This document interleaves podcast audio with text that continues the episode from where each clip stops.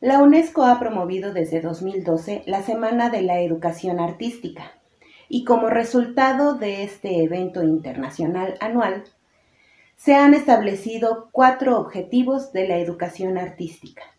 El primero, defender el derecho humano a la educación y a la participación cultural. Esto implica que todos debemos estar en posibilidades de recibir una educación integral en la que la cultura y las artes sean partícipes esenciales y no solo cada que se acerca el 10 de mayo. 2. Desarrollar las capacidades individuales. Y no solo se refiere a recortar bonito, sino también al hecho de poder desarrollar una fructífera imaginación, una real capacidad de análisis y reflexión, lo que eventualmente deriva en libertad de pensamiento y salud emocional. De manera que debe incluirse y fomentarse el proceso creativo en todas las actividades, no solo el viernes de artísticas.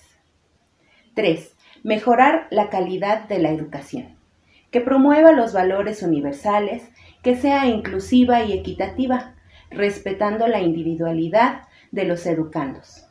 De esta manera, las actividades artísticas y culturales se vuelven un espacio en el que se reconocen las diferencias de cada persona y se aprende a convivir con ellas, dejando claro que no solo lo normal existe y es correcto.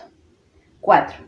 Promover la expresión de la diversidad cultural, rubro que es ineludible en un país tan vasto como el nuestro no se puede ir por la vida pensando que la única forma aceptable para convivir es la que los medios de comunicación masivos han establecido como normal, excluyendo todas las expresiones culturales que no empatan con los estereotipos social y comercialmente aceptados.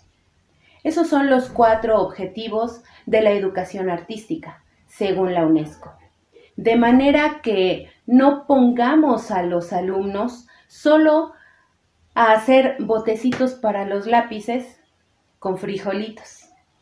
Bien dice María Acaso, la educación artística no son manualidades,